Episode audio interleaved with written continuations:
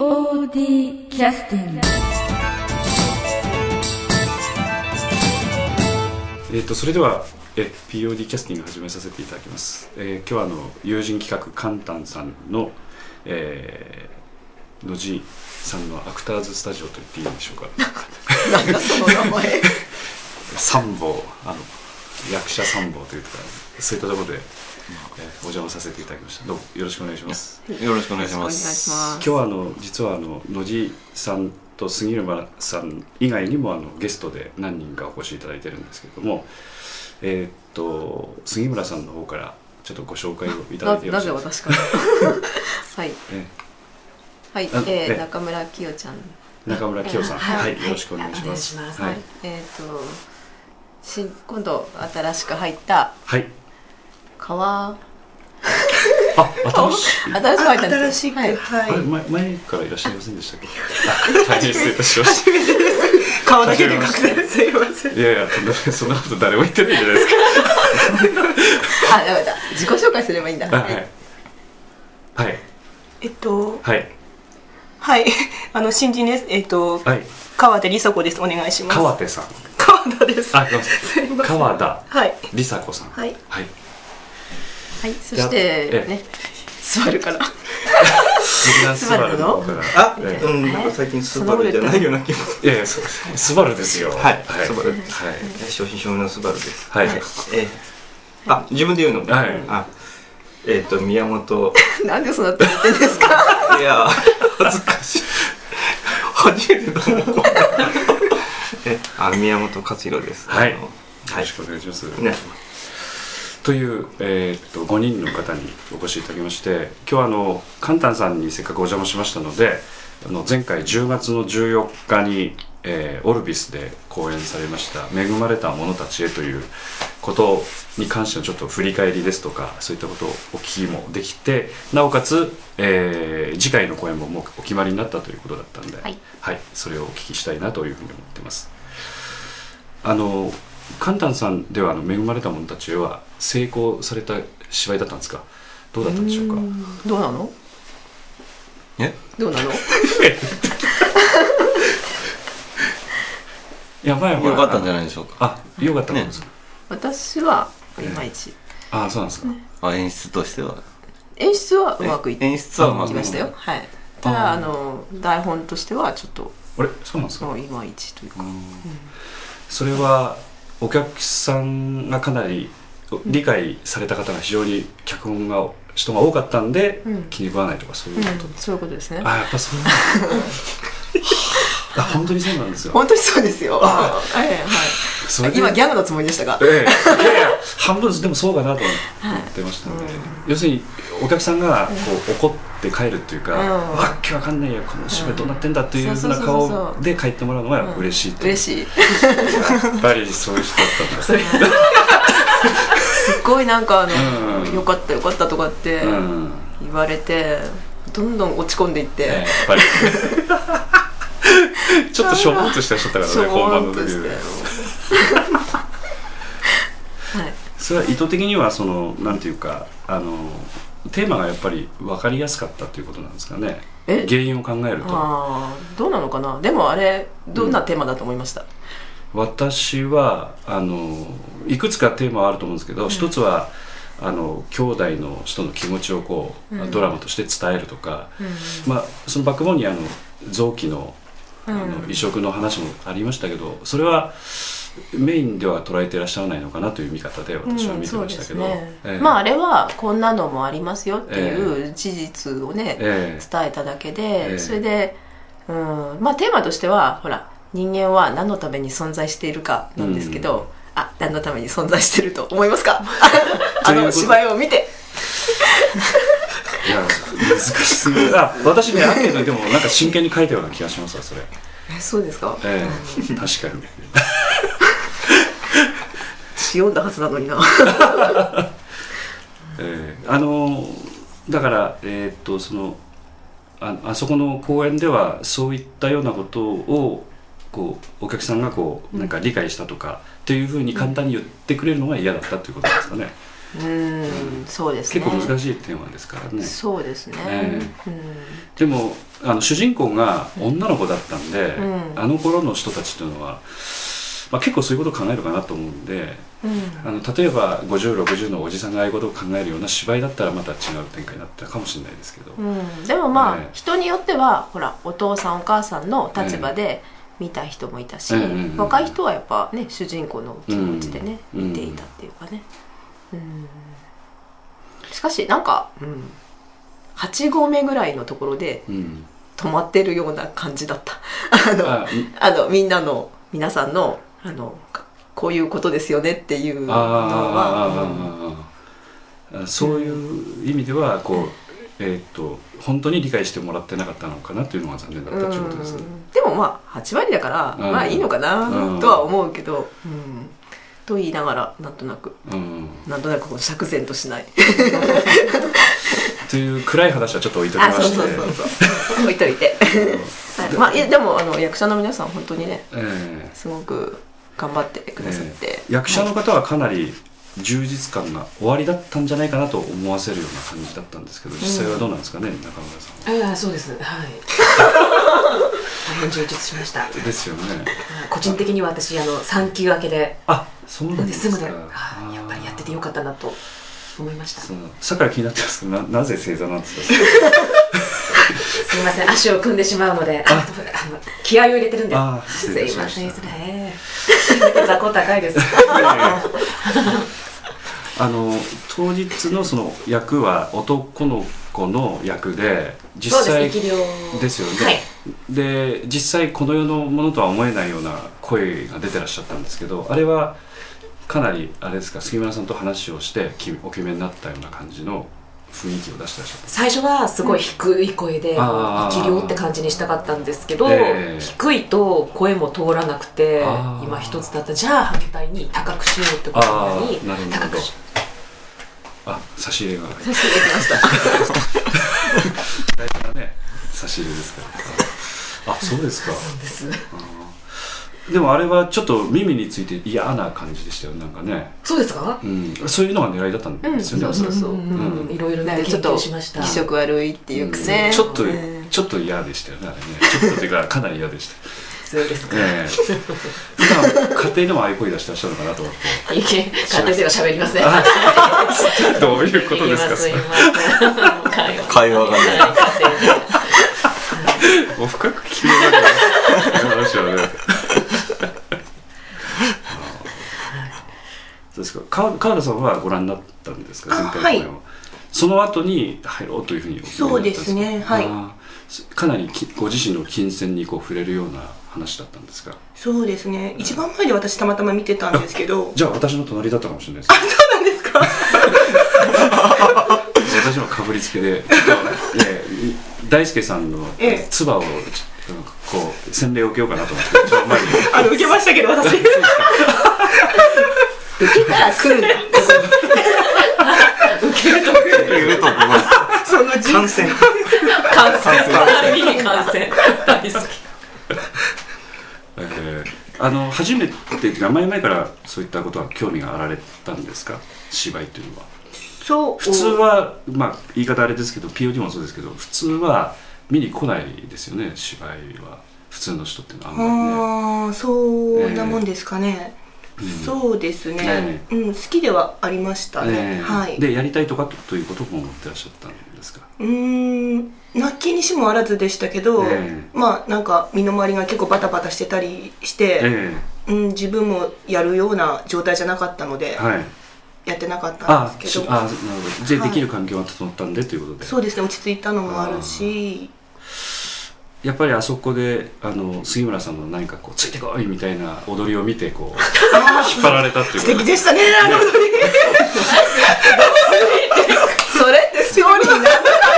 失礼いたしましもうあの踊りに誘導されるように。たあれ結構引っ張りますよね人をね。えすごかったと思いますよでも、ね本当に。シャーマンみたいな、うんシャーマン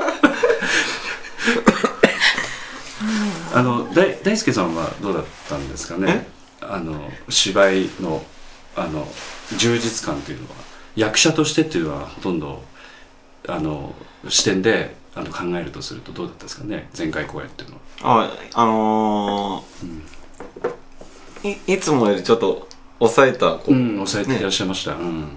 それがもう大変で大あ変であそうなんですかええでもすごく楽しかったですよそれあはーえ抑えるっていうのはこうやはりこうなんていうかこう爆発したいんだえけど爆発したいんだけどそこをこううちに秘めて、ええ。中でこううん。やっぱり練習中かなり押さえつけられてらっしゃったっていうか。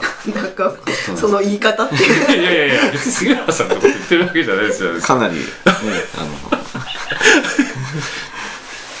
いやよ抑制が効くというかね、うんあの爆発を期待してらっしゃった方にはちょっと残念だったかもしれませんけどですけど。でも芝居のバランスから言うとね、えーもうギリギリのラインでこうやってらっしゃったっていう感じがしましたんで、もうそうですね、だって大輔さん出ちゃうと他爆発しなくちゃいけない人出れなくなってしまうしね、あそうなんですか、えうん。でもほらただ弱くねうん。言ってもらうんじゃなくて、うん。爆発しそうだっていうのでこう抑えてるのをやってくれいうえ。ね、ーだって立場的にね一番こう娘娘をこう心配する父親の役ですし、ええ。どっちも可愛いしみたいなね。そうなんです。ねえ。だからやっぱ今ほどおっしゃったようにこもらないとなかなかやっぱ難しいはい役ですもんね、はい。うん。なかなかいつも盛り上がらないですよね。盛り上がらないですよトークがねすいませんね。いやいや いやこれがまたいいですすいませんあのこないだ反省したはずだったのにね私たち。あの扉どうでした？あそうそう。扉はあれかなり練習する暇なかったように思えたんですけど。全くなかったですね。大道具のせいで。ね。あそうかそうか。あ、そうそう。思い出しました。あの、某芝居をうん。感激に私お伺いした時にちょうどたまたま野地夫妻と席隣同士でえ。横でこう聞いね、お聞きしてる会話聞いてると「いやセットどどうしようか」とか「遅れてる?」とか「あなた先作らないから」なんかそういう会話をちょっとちらちらっとお聞きしたような。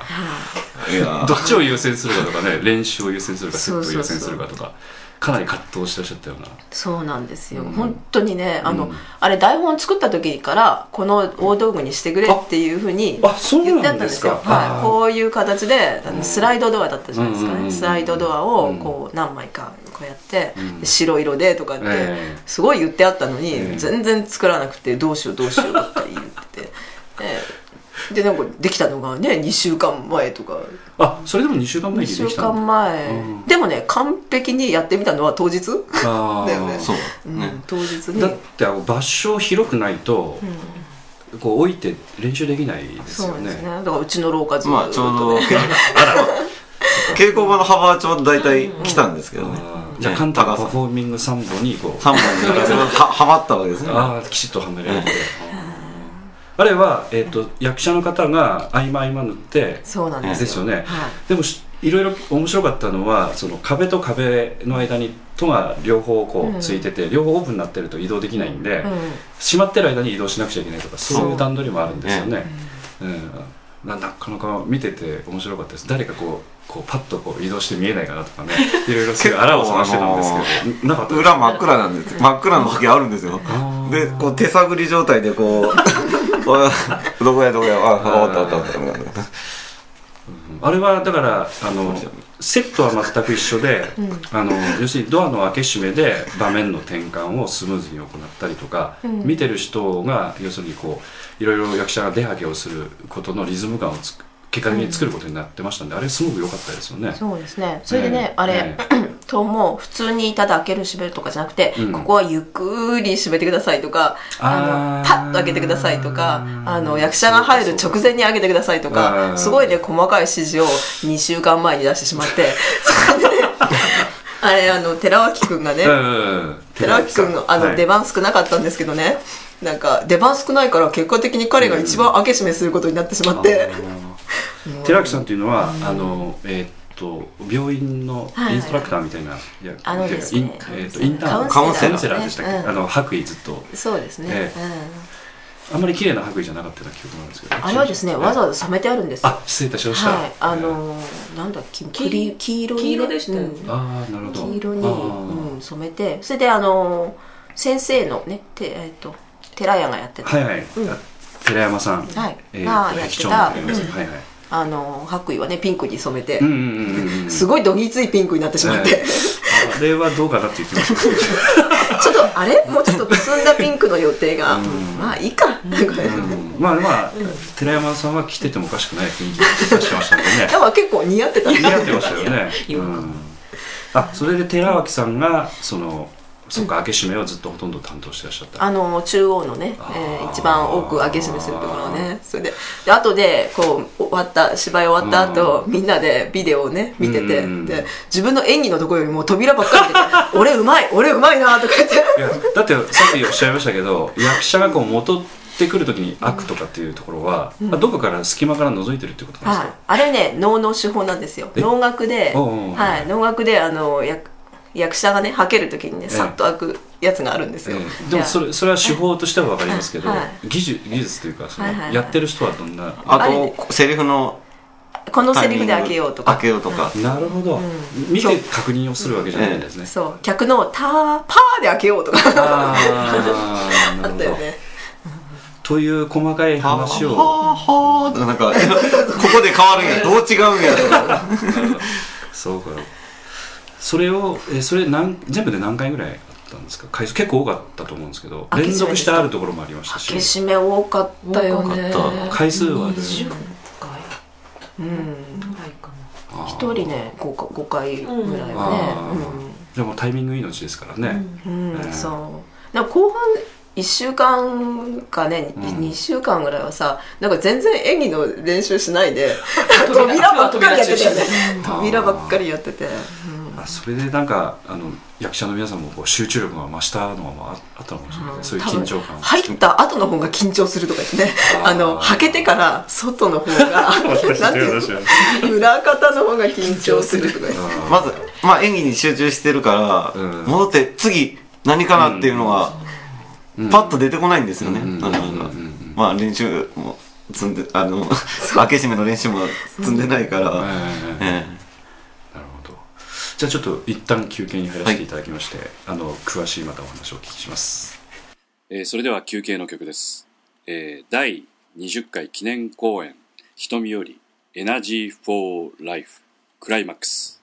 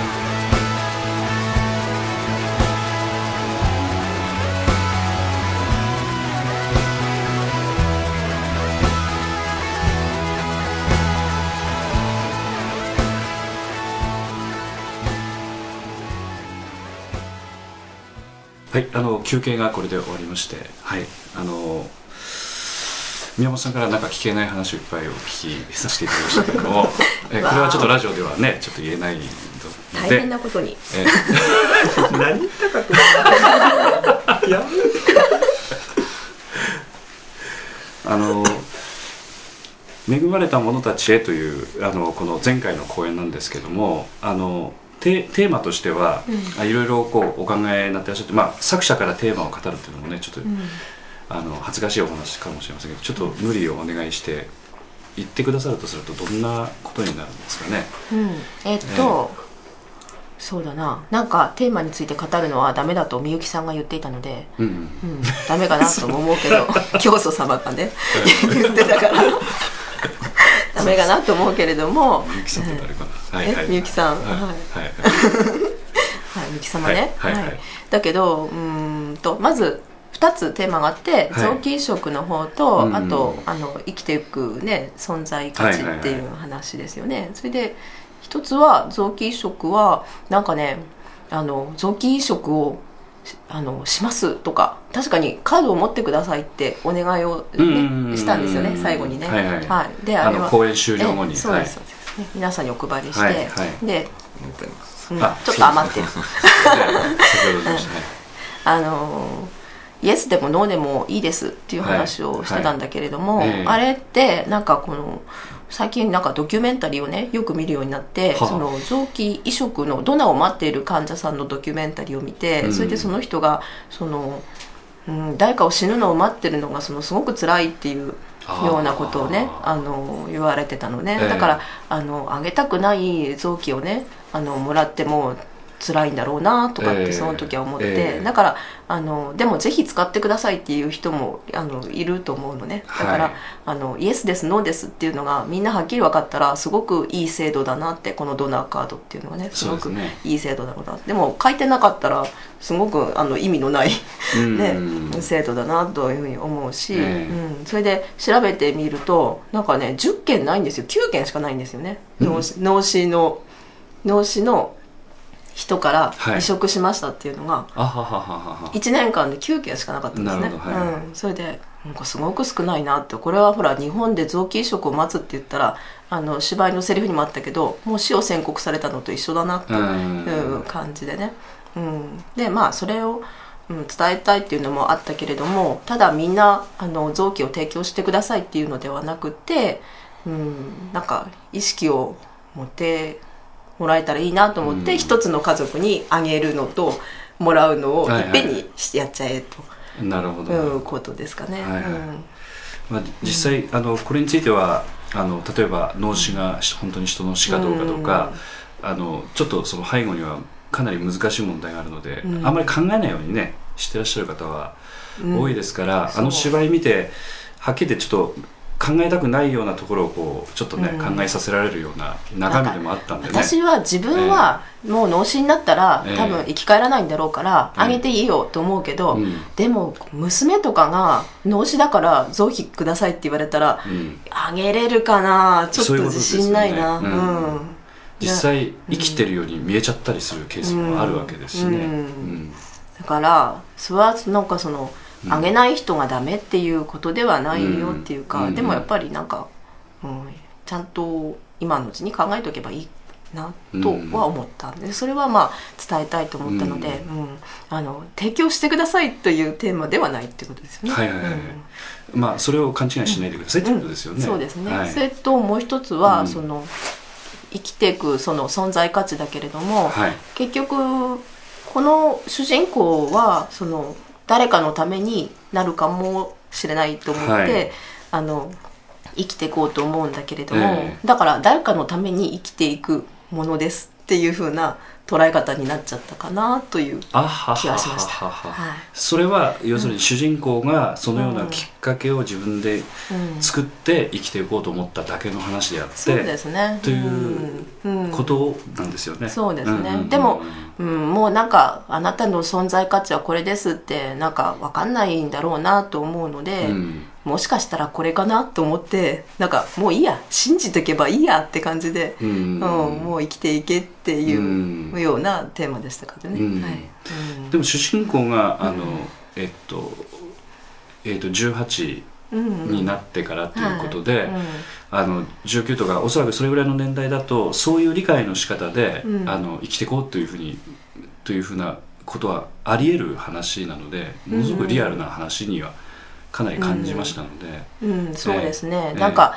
先ほど安直にね、うん。テーマ設定あの、うん。そういうふうにされたとおっしゃいましたけどいやいやなかなか考えてらっしゃるなという、やっぱりなんかえー説得力がありましたそこは。若くないとダメだってなんか思ったし、うん。それからうん。なんかね、そのまあちょっとほらえっ、と照明やってくれた、ええ。ほら太田孝子はさちょっと医学が詳しいからさ あの、へえ。医科百科卒だからさ、あそうなんですか。はい。それで。じゃあまたいろいろそうはです。なんかはい。ナミさん臓器は別に死ななくてもあげれるんです。あなんていうか18にならなくても大丈夫ですけど、うんとかって言われて「うん。えそうなの?」とか。いやでもあれは設定としてはでも非常に面白い設定ですよ、ね、うん、あのなんか多分大丈夫じゃないですかねとか。あとあとね血液型違っても大丈夫なんですよね。とか言って「えー、そうなの?」とか言って。えらいこあの物語の根本には悟られてましたよ「やばい!」とか思ったけど、ええ。なんか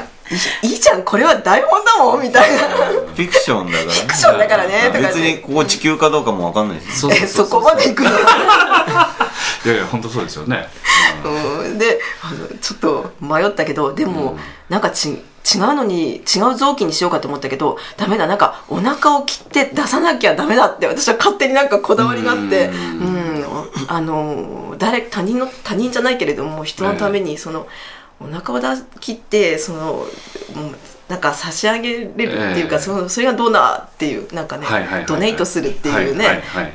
うん、寄付するみたいな感じにうんしなくちゃなんかダメだとかって思って、ええ。うん、それでもういいこれでいこうとか。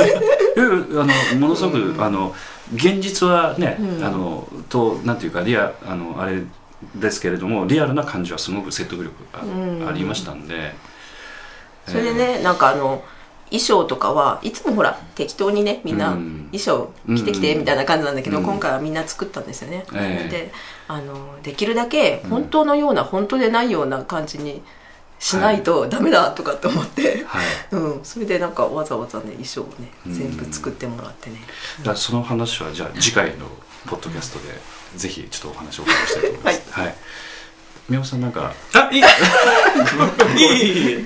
特にないですよ。特にないですよ。はい、あのじゃあ録音しないところでまたお話をお伺いし公に語らう。